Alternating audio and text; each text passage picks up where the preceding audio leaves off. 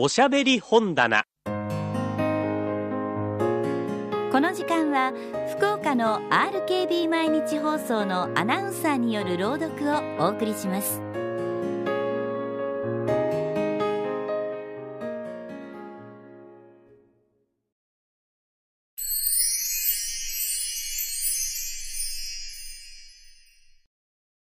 林文子作。魚の序文第3回。僕は12年前の大学生活の中にかつて一度も生活の不安を感じたことはなかったはずだったがいや生活のことを考えるのが恐ろしかったのかもしれない。薄暗いコーヒー店の片隅で考えることは具にもつかない外遊の空想などばかりであった僕はまた壁の帽子をかぶって彼女の嫌がるステッキを持った。墓の中の散歩を試みるべく僕もまた彼女の去った墓の道へ出てみた。暑くてたまらないといったふうにスズメたちがコロコロ地べたを転がるように飛んでいる。なるほど彼女が言ったように新しい墓には草のように花が備えてあった。もう苗かけたのなどもある。30歳15歳19歳。皆若い仏たちであった。その中で一つ僕の目を捉えた「キー大前史」と書いてある墓標があった。墓標の裏には、レニエかなんかの浮世には思い出もあらずと記してあったが、この言葉は今の僕の心をひどく温めてくれるものがあった。28歳としてあるが、どんな女性だったのだろうか。僕と同じ年齢で亡くなったこの新しい墓の主の墓標の言葉に僕は全く口笛さえ吹きたくなったほど気持ちが軽くなった。浮世には思い出もあらず。なんとすがすがしく言い放ったものであろう。灰色の墓藁の向こうに、この僕の心に合わせて誰か口笛を吹いて通るものがある。帽子の釘に一緒にぶら下げた電気に火が入ると、彼女は風呂敷を米で針坊主のように膨らまして帰ってきた。50銭もらってきたのよ。ちぬこさんたら、あんまり上手じゃないわねっていうの。あいつ、お前の縫った着物を着たら、体が腫れ上がってくるだろうさ。ところで、今日墓の中でいい言葉を見つけてきたよ。どんな言葉？いや、別に改まるほどじゃないが、明日またどっかへ花を持っていくところはないかねグラジオラスやチューリップがたくさんあったよ。その墓の主なら咎め立てはしないだろう。浮世には思い出もあらずと書いてあったのさ。浮世には思い出もあらず。変に気取ったやつね。私だったら、恨めしいと書いてもらうわ。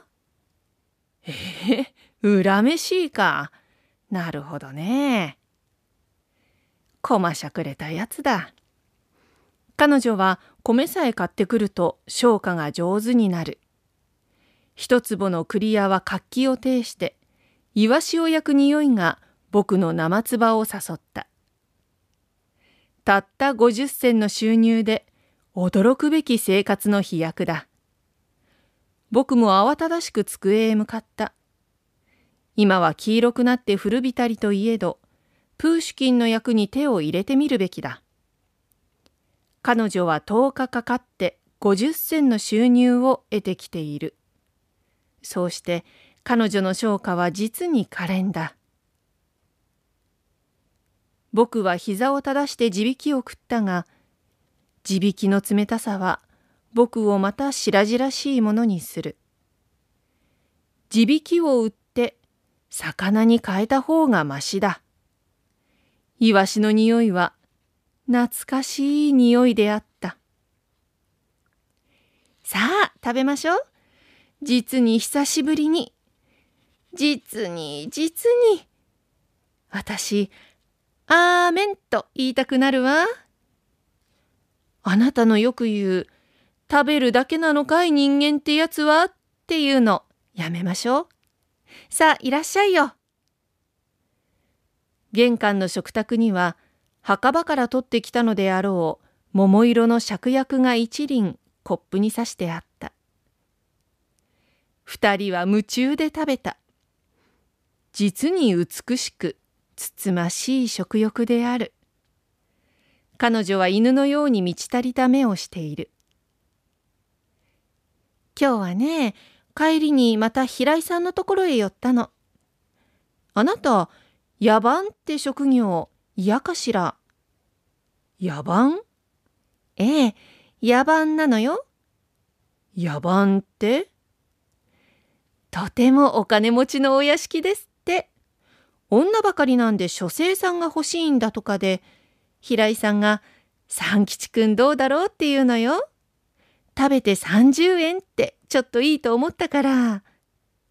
二人で行けるのかい？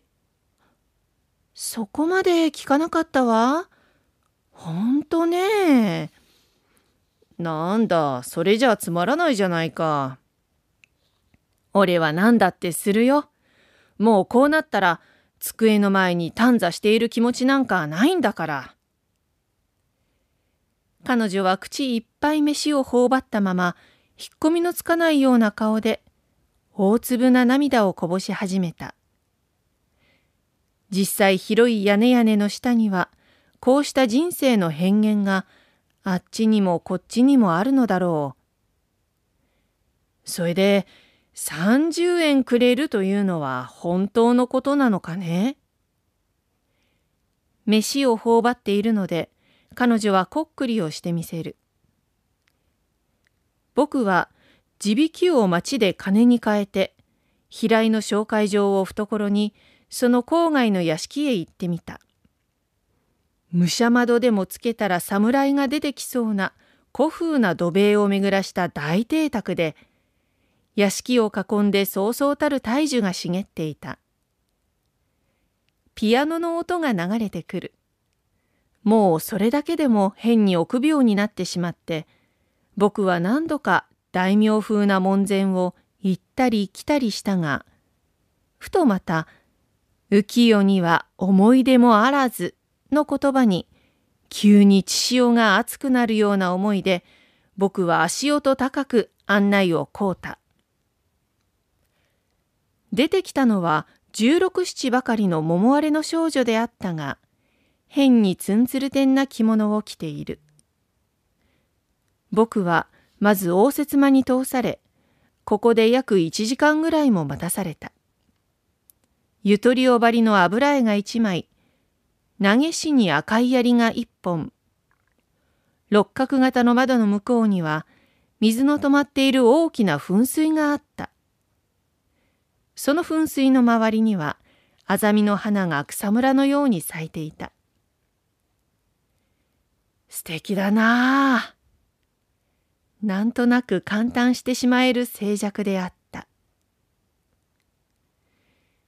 やがて僕は未亡人だというこの家の主の部屋へ案内されたのだが、一体お手伝いさんが何人いるのか、僕はまるでリレーのように次から次のお手伝いさんへと渡されて、夫人の部屋の外まで来た時は逃げ出したいほど何かもやもやした気味悪さを感じた。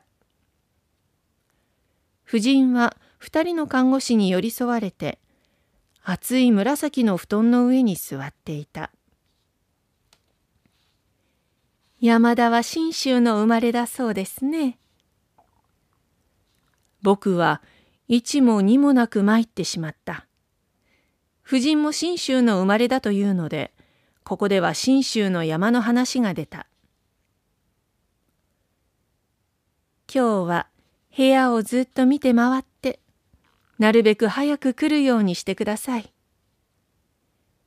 給料の話と妻の話を持ち出そうとすると、もう看護師が会釈するのだ。おとぎ話にだってこのような大名生活はないだろう。彼女に見せてやったなら、どんなことを言うであろうか。年配のお手伝いさんが次々と五十いくつかの部屋を見せてくれた。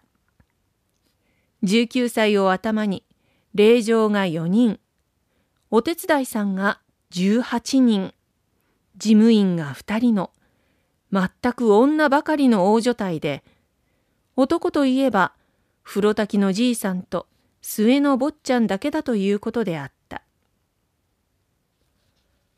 この二宮というのは、天下の二宮と言われた生糸商人で、一時は全く旭日の勢いにあったという一家だということだ。さすがに風格も堂々としていて、五十いくつかの部屋を見終わった時の僕の頭の中には、ただ壁だけがぐるぐる回っていた。お手伝いさんは僕を玄関へ送り出すと、お荷物を早くお送りなさいまし。女手が多いのですから、片付けといてあげます。僕は僕の部屋になるのだという書生部屋もさっき見た。高窓が一つ、壁の上には判読するに困難な字が書けてあった。あの洗い流したように古びた畳の色など、僕にはもう縁なき市場であるかもしれぬ。前にいた書生さんは、この高窓からばかり、カチカチカカチなんて拍子木を打つんでしょう。そりゃあおかしい人でしたよ。自分が怖いんで、近所の野良犬を5、6匹も集めたりしていたんですの。